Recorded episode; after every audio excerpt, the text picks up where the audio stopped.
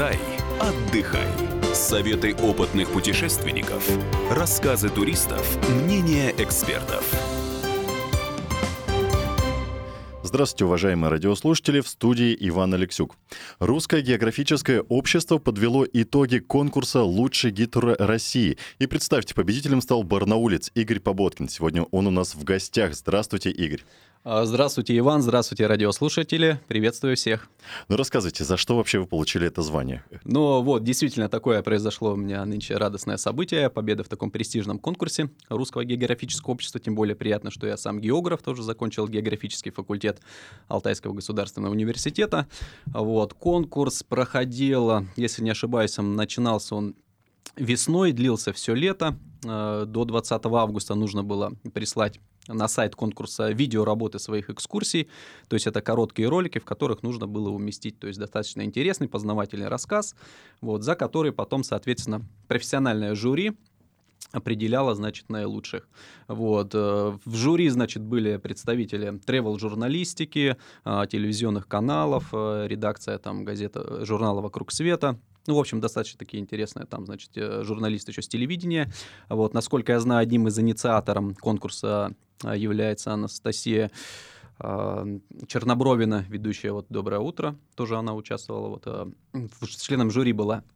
Вот, значит, как выбирали, по каким критериям, точно, конечно, они не распространялись, но, насколько я знаю, оценивалась достоверность, то есть прямо то, о чем говоришь, и подача сама информации, вот. Э, ну и там харизматичность, как все это, то есть что это, чтобы это было интересно. То есть в две минуты нужно было сделать максимально интересный ролик.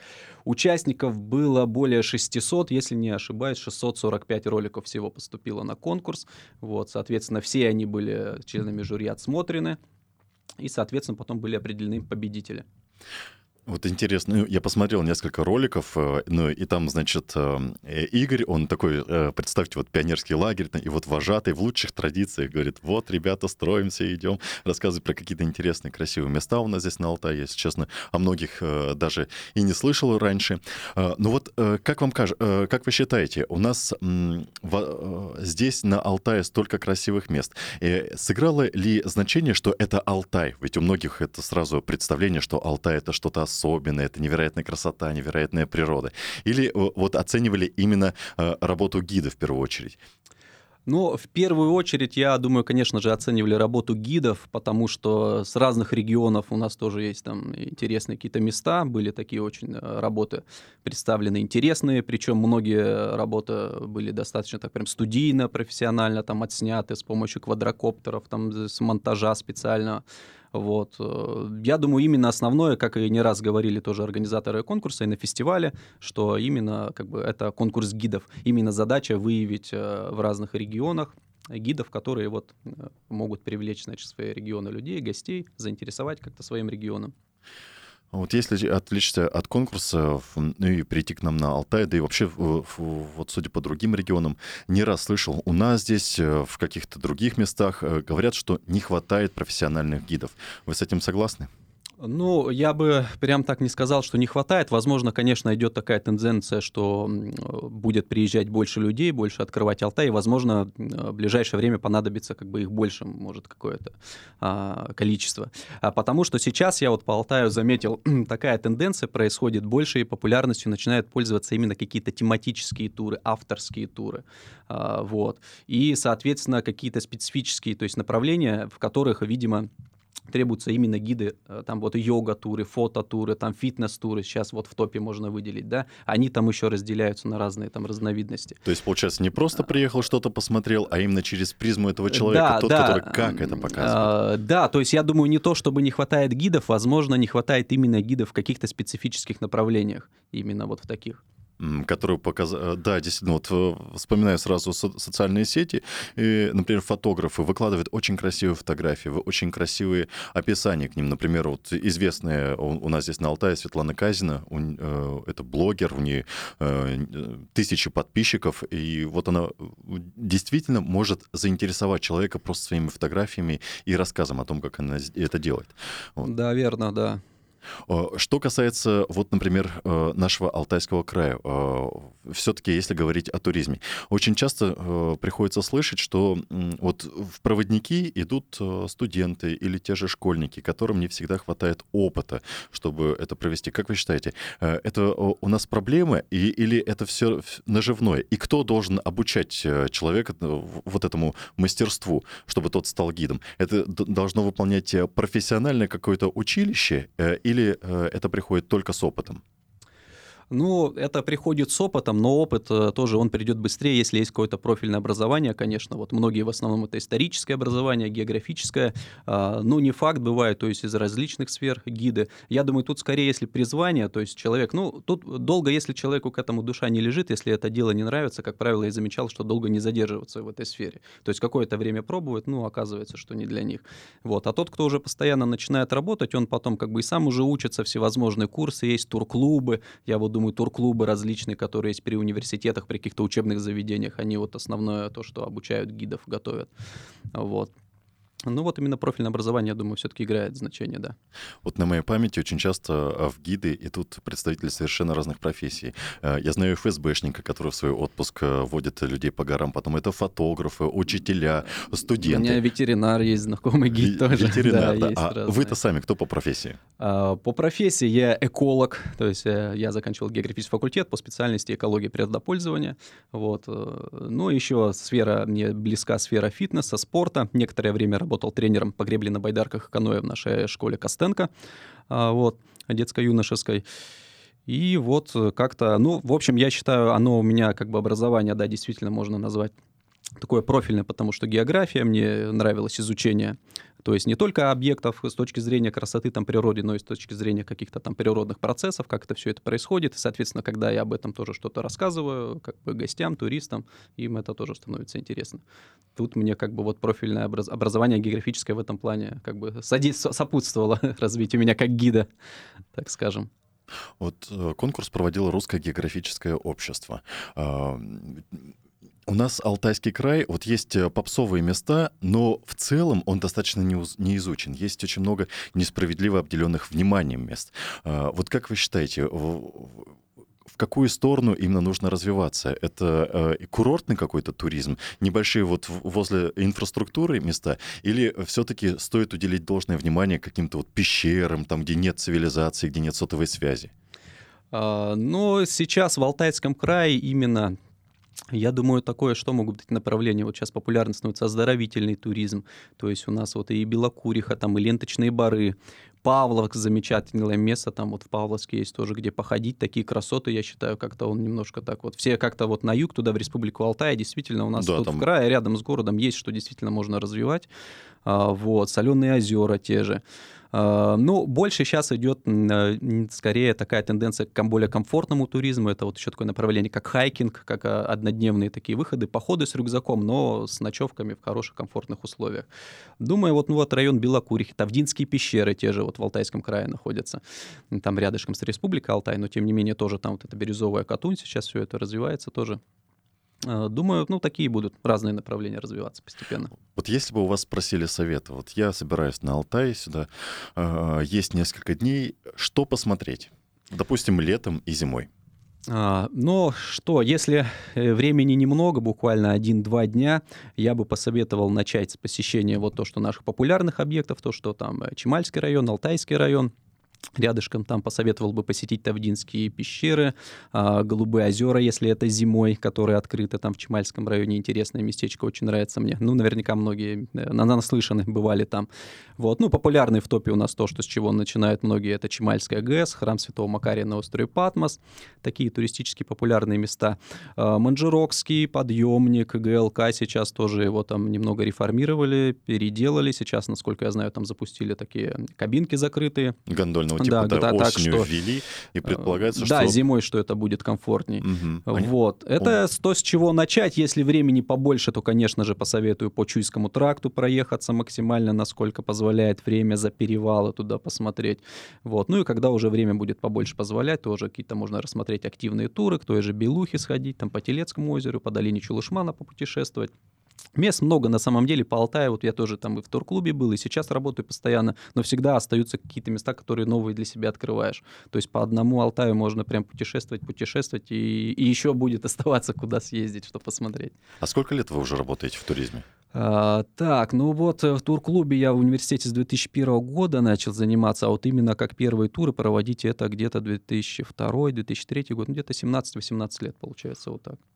Вот все-таки э, часто вот рассказывают ребята, которые тоже туристов водят, э, что э, самые популярные это ну, вот какие-то самые красивые места. И вот есть какой-то один и тот же маршрут, и они из года в год по нему уходят. Э, вот вам не надоело по одним и тем же тропкам ходить, или вы как-то все время разноображиваете? Ну, я стараюсь разнообразить э, тем, что в каких-то известных тропках находить что-то там неизвестные какие-нибудь ответвления. А, вот. Ну и опять же, гости, туристы — это всегда какие-то разные компании. Не, не бывает э, двух там полностью одинаковых экскурсий, даже если это одно и то же место. То есть это всегда как-то проходит по-разному. Это всегда разные люди, всегда какие-то там э, разные интересы. Вот. Кому-то там хочется повыше забраться, кому-то там, наоборот, где-нибудь вглубь пещер. А, поэтому Тут, э, ну, стараюсь это разнообразить. Бывает, что, конечно, такие моменты, что много, много раз уже в каком-то месте был, но я, когда выходные свои дни или отпуск бывает, провожу, что в поисках Куда каких-то... самому ехать? Ну, например, тот же А. вот Чимал даже там. Мы сейчас Ага. давайте прервемся буквально на пару минут. Я напомню, у нас в гостях лучший гид России по итогам конкурса Русского географического общества Игорь Поботкин. Не переключайтесь.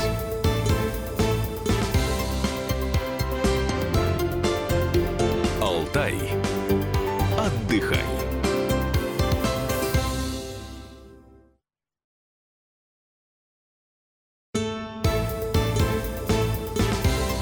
Алтай. Отдыхай. Советы опытных путешественников. Рассказы туристов. Мнения экспертов. Я приветствую всех, кто присоединился к нам только что. В студии по-прежнему Иван Алексюк. И сегодня у нас в гостях Игорь Поботкин. Это победитель конкурса «Лучший год России» по версии Русского географического общества. Э, э, Перед началом передачи мы поговорили с руководителем Алтай Турцентра Татьяной Сажаевой. Она говорит, что сейчас появился новый тренд э, в туризме. Люди предпочитают приезжать самостоятельно, не пользуясь услугами гидов. Давайте послушаем, что она рассказывает. Портрет туриста, который приезжает на Алтай, из года в год, из сезона в сезон меняется. Последние тенденции, и мне кажется, они очень много говорят сами по себе, это поток самостоятельного туриста. Тот, который заранее, может быть, даже за год, за полгода в интернет-источниках, через знакомых, не знаю, чем еще пользуются, приложениями какими-то, социальными сетями, насматривается, затем самостоятельно бронирует, приезжает и чуть ли не за сутки уезжает на Марс или Гейзеровое озеро, или старается добраться до каких-то потаенных мест Алтая. При этом, конечно, упускают главное, на мой взгляд, это то, что люди едут к людям, и, наверное, самое важное на Алтае сейчас это умение принять и умение и важное понимание того, что тот человек, который вас сопровождает, он обладает таким багажом знаний, который не добудешь в интернете и не увидишь в социальных сетях. Поэтому, мне кажется, самый большой запрос это на качественную правильную информацию, ну и, конечно же, на качественных правильных настоящих гидов. Это была Татьяна Сажаева, руководитель Алтай Турцентра. Игорь, ну вот на ваш взгляд, если сейчас э, люди все больше пользуются интернетом, то почерпывают там информацию, загружают GPS-треки, приезжают э, и не пользуются гидом. Ну, по сути, он зачем, если они сами могут найти дорогу? Как вы считаете, может ли исчезнуть профессия гида в принципе? А, Да, но я, конечно, частично с этим согласен. Действительно, сейчас э, развиты интернет, технологии, люди находят, бронируют сами, приезжают. А, Такая тенденция есть, но я думаю, все-таки сильно большого продолжения она не получит, потому что, как вот и правильно Татьяна тоже сказала, люди постепенно придут к тому, что а, к пониманию, что человек едет к человеку, прежде всего к какому-то живому общению, вот. И, и опять же, в общем-то и конкурс, как бы одной из э, причин, почему проводился, именно выявить э, каких-то лидеров в разных регионах, на которых к- какие-то ориентирами смогут стать. Что вот посмотреть, может кто-то не знает, к кому обратиться, какие гиды частные, вот. И поэтому, чтобы они как-то вот могли, что видели, что есть к кому обратиться, что есть какие-то профессионалы, что действительно существуют гиды, которые могут как принимающая сторона выступать, вот, и организовывать уже на месте. Я думаю, к этому тенденция идет, что сейчас не пакетный тур у себя в городе, допустим, там в Москве а, люди покупают, а уже у принимающей стороны, у какого-то там организатора авторских туров или какой-то компании, которые уже будут принимать и здесь на месте уже находиться там с туристом, э, рассказывать, возить, более делать какие-то познавательные, интересные поездки, путешествия, потому что действительно с профессиональным гидом э, за более короткое время можно более интересно, то есть познавательно провести отдых свой. Думаю, постепенно вот это к этому и приведет, что люди будут вот к частным гидам, каким-то компаниям, авторским турам обращаться. Скорее так. Кстати, э, пользуясь случаем, э, выражаю благодарность Татьяне Сажаевой. То, что я знаю, она приложила там усилия определенные о том, что о, о конкурсе об этом вообще узнали в СМИ, там, в разных э, печатных интернет-изданиях. А, так что вот это, это здорово, что и у нас как бы это тоже отмечено было, такое достижение. Вот что, если говорить о гидах, вы знаете, видел истории, слышал истории, когда рассказывают о гидах, которые бросают людей на тропах, с которыми там пропадают какие-то вещи, потому что организация не очень хорошая.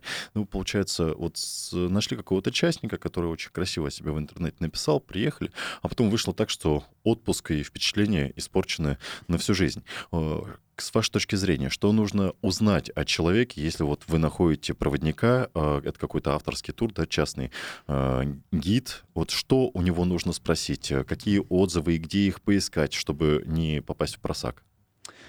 Да, действительно, Иван, такие случаи бывают. Э, вот, многие, потому что пытаются начинать там заниматься, иногда пренебрегая техникой безопасности элементарной, вот, что приводит к разным там таким нехорошим случаям. А, как узнать, как понять, да, как выявить? Э, ну, э, скорее всего, а, нужно, ну, отзывы всячески почитать. То есть, если человек действительно опытный гид, то, как правило, он как бы уже и в соцсетях у него определенно есть как бы об этом информация. То есть, как правило, есть отзывы. Возможно, какие-то организации есть, описывают, в которых он работал до того, например, как частным стал гидом работать. Там тоже можно поинтересоваться как вариант. А, вот, э, какие там отзывы. Эм, ну, пока вот так, пока вот так даже не скажу, какие еще может быть что-то.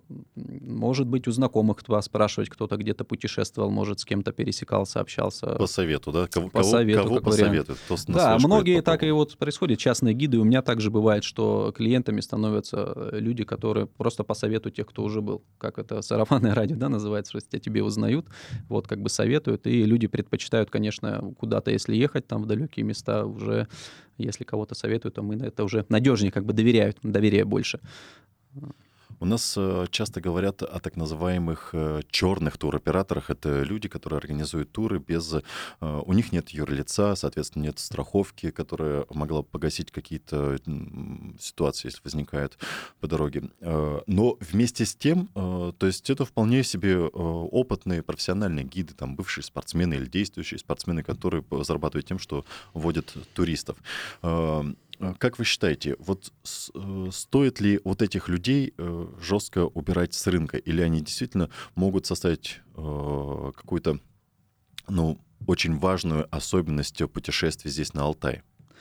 А, я думаю, что как бы тут, конечно, убирать не стоит, и действительно есть такое, что сейчас э, именно хорошие гиды, опытные, но какие-то все-таки нужны подвижки, может быть, изменения в законодательстве, потому что э, иногда просто им приходится вот так работать немножко, как бы вы сказали, как правильно, в черную, вот, потому что, например, чтобы быть тем же туроператором, насколько я знаю, там нужно ООО еще, ну, если не ошибаюсь, там юрлицо, иметь большой юрлицо, финансовый запас финансовый должен запас какой-то страховки, обеспечения, и просто не все на начальном этапе действительно могут такое потянуть, такие расходы, но при этом являются как бы гидами. Тот же какой-то сельский туризм, частный туризм, то, что вот могут развивать у себя, принимать там э, люди.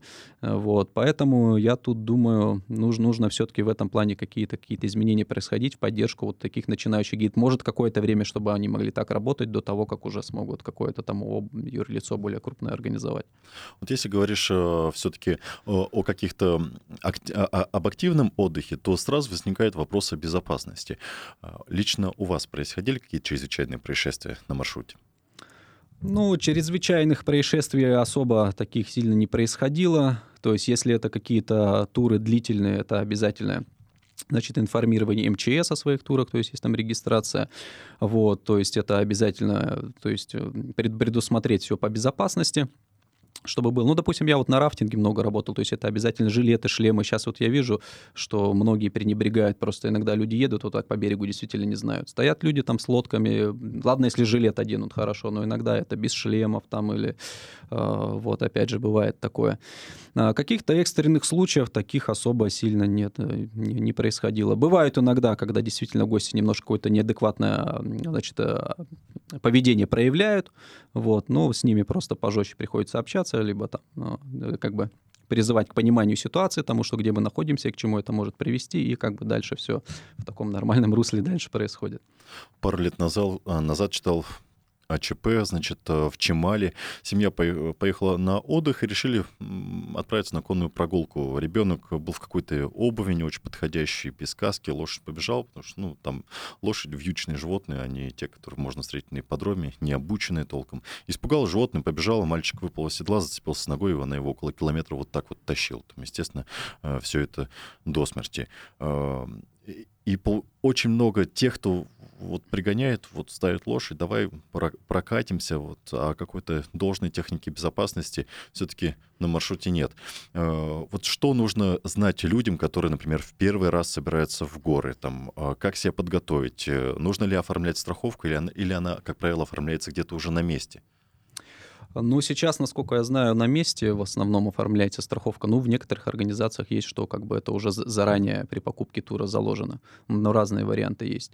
А, действительно, такие случаи, да, вот про этот я тоже слышал, про конные вот эти услуги. Причем это уже и не первый случай, до этого были такие последствия. Ну, видите, действительно, многие занимаются, пренебрегают вот элементарной техникой безопасности. То есть конная экипировка есть. Детей до 14 лет я бы вообще не советовал в конных турах участвовать, потому что там и седло не предназначено для их посадки, вот, то есть в хорошей организации всегда предложат шлем, то есть всегда предложат экипировку, вот конные, то есть краги на ноги, одеть, элементарную подставку сделать. Я вот так тоже по берегу Катуни там проезжаю, вижу эти стихийно организованные конные прокаты, и просто иногда так с ними общаюсь, но говорю, ну, ребята, элементарные вещи какие-то. Я тоже конные провожу экскурсии сам, вот.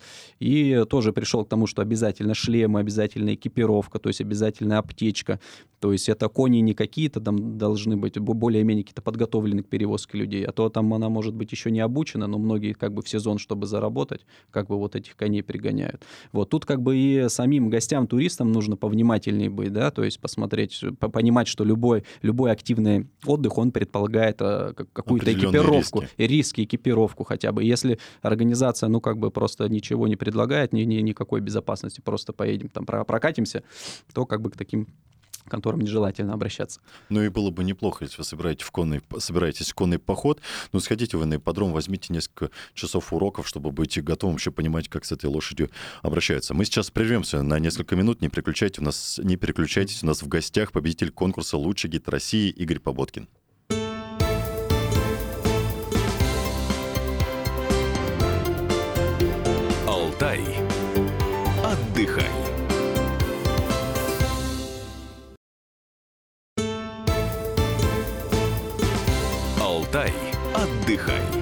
Советы опытных путешественников, рассказы туристов, мнения экспертов –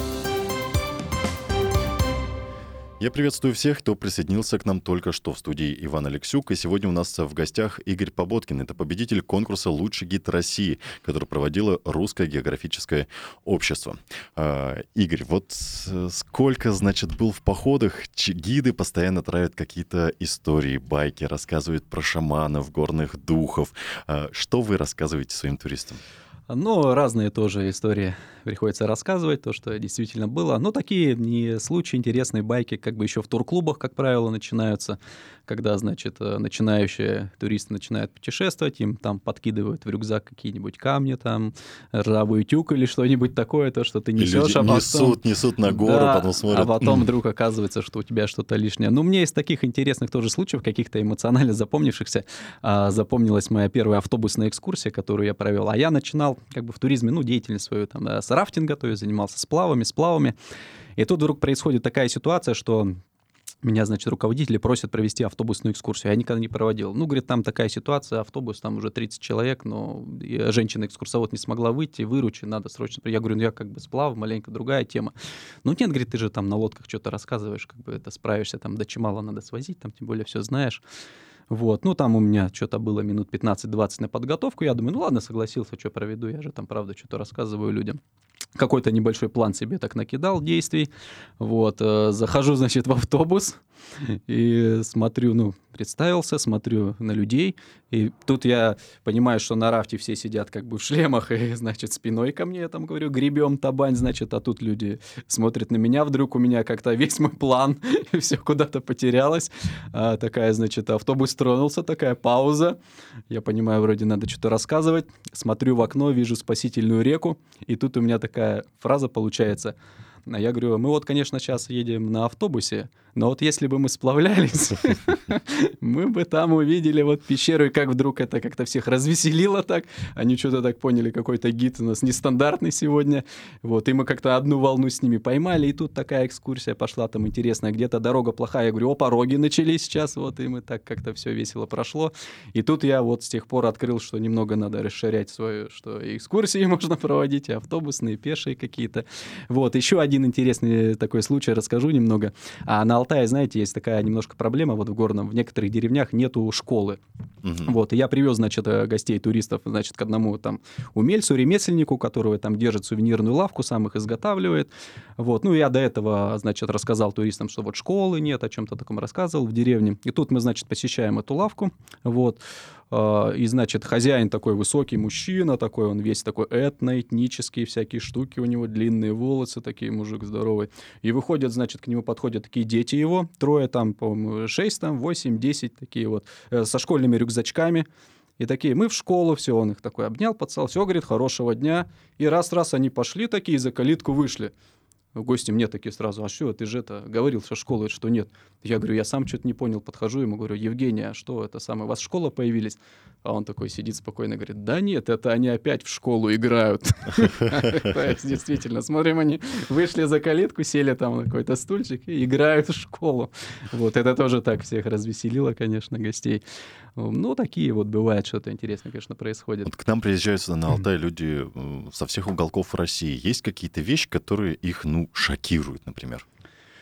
А, но то, что шокирует, э, наверное, первое такое можно выделить, что многие удивляются тому, что действительно есть какие-то отели хорошие, сейчас вот уже и пятизвездочные, вот, потому что э, представление было такое, что, ну, там действительно лес, тайга, вот в Москве тоже там на радио ходил, и радиоведущая тоже меня так спросила, ну, какой Алтай, ну, что там, какой, там же лес, тайга, какой туризм, ну, в, таком каком-то плане весь разговор был, я так решил, что, ну, наверное, а причем ведь она представляет именно мнение, представление многих людей, mm-hmm. что за МКАДом там уже все, лес, тайга, какой там туризм. Вот. вот. Удивляются, что вот и развито, что есть как бы и база, отели. Что еще значит? Ну, такое, что Шакир, ну, конечно, под Белухой. Всем нравится под Белухой, вот эти места ну, Белуха — это бренд, да. Это бренд, и на нее как на бренд едут. Причем там еще вокруг Белухи не совсем так вот все сказать, чтобы развито в этом туристическом плане. Там больше такой, я бы назвал, дикий туризм. Там вот что с палатками, походы, такой туризм. Как бы такие базы перевалочные стоянки небольшие есть, ну, такие они не очень большие. Вот, конечно, там люди вот именно какой за, за той энергетикой, которой они едут туда получить, они ее там получают. А, вот, вот. кстати, люди, которые э, работают, я поговорил с э, руководителем одной из э, турбаз Галиной Лебедевой, она рассказывает, что сейчас, то есть туризм там тоже меняется, к ним приезжают люди, которые уже не совсем хотят вот путешествовать с палатками, им нужен более комфортный отдых, чтобы их там забросили на вертолете или быстро доставили, чтобы, если жить, то в хорошей гостинице. Давайте послушаем, что она рассказывает. Последние несколько лет уже поехали люди, которых нельзя назвать людьми, э, любящими активный вид отдыха, походы, рюкзаки и так далее. А в горы Алтая едут люди, которым очень хочется повидать э, красивых мест, всего, не только красивых мест, силы, так называемых, и те, которые обеспечены довольно-таки, которые хотели бы все это увидеть, к этому подойти, но, в общем, не сильно утруждаться, мягко говоря, и все-таки имея какие какие-то условия нормальные, комфортные. И, в общем, это даже и неплохо. Э, во-первых, потому что сам факт, что людям это все интересно, ехать вот, или лететь на вертолете, или как там, э, в горы. Во-вторых, да, в общем-то, и есть что предложить. Да, вот мы на таких людей ориентируемся, и нам мы предоставляем эти условия, и, и видно, что видно, что этот спрос все растет и растет.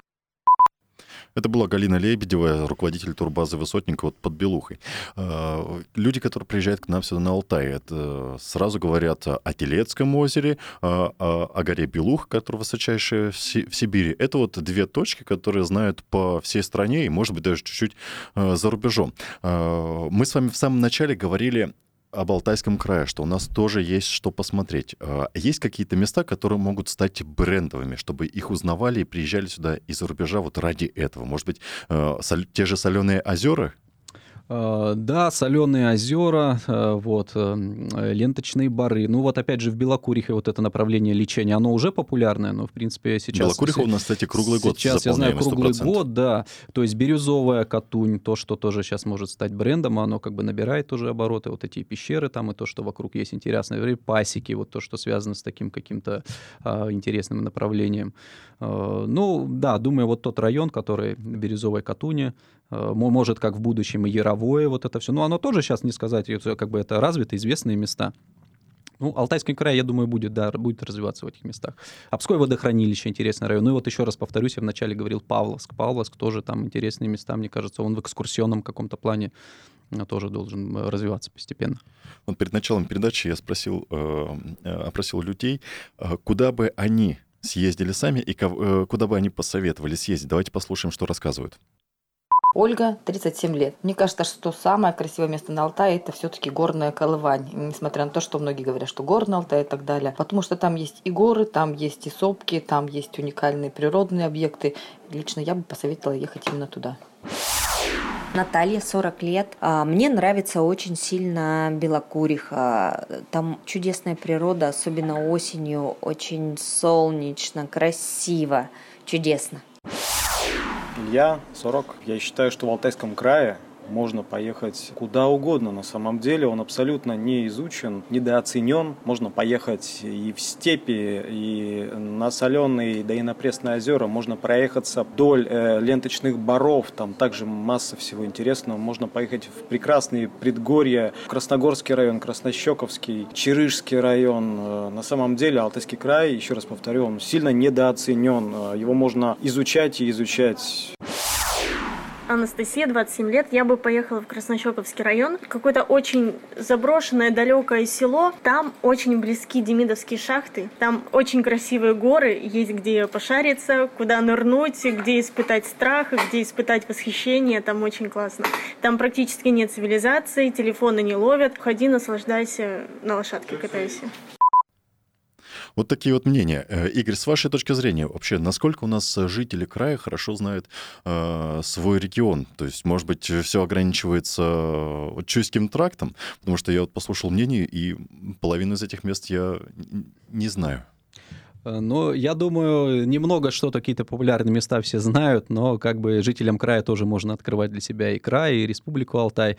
А, вот в республике я часто сталкивался с таким как бы а, явлением, что местные жители, а, например, объясняют э, гостям, туристам о том, как пройти, как там побывать на Каракольских озерах, на тех же, но при этом, когда я спрашиваю, а когда он там был сам последний раз, они говорят, да мы там не были никогда. Мы вот как бы все собираемся, собираемся, но это как вот называется, вроде у нас все близко, все рядом, мы скоро успеем посетить, но как-то откладываем это все на потом потом. И я так скажу, что... Сапожник без сапог. Да, сапожник без сапог. И иногда люди, приезжающие из Москвы единственный раз в жизни на неделю на Алтай, успевают посетить, потому что они не знают, когда еще приедут. Быстрее, быстрее надо туда. Они успевают посетить больше мест, чем человек, живущий здесь, но который как-то вот все время собирается, что-то вот-вот я там куда-то съезжу. Поэтому можно, да, открывать. На Телец, жители города Алтайска, у меня многих знакомых на Телецком озере, больше половины из них не были никогда. Да мы вот как-то вот что собираемся, надо доехать, рядом живем, да, казалось бы. Ну, поэтому... Все не получается. Да, все не получается получается. А для иностранцев может ли вот край и республика быть интересными? И вообще, вот как часто они к нам приезжают? А, иностранцы едут, не сказать, что сильно много массово, но постоянно кто-то есть, каждое лето периодически так тоже приходится с иностранцами работать. А, да, открывают для себя интересно, причем у них так рушатся представления, потому что а, да, они тоже ожидают, что это, ну, как бы там вот лес, тайга, медведи ходят, а тут вдруг открывают, что есть какая-то цивилизация, есть какие-то туры, обязательно там начинают рекомендовать всем и возвращаться. К сожалению, время нашей передачи подошло к концу. Я напомню, у нас в гостях был лучший гид России по версии Русского географического общества Игорь Поботкин. Всем хорошего дня и вечера. Спасибо большое. Всем успехов.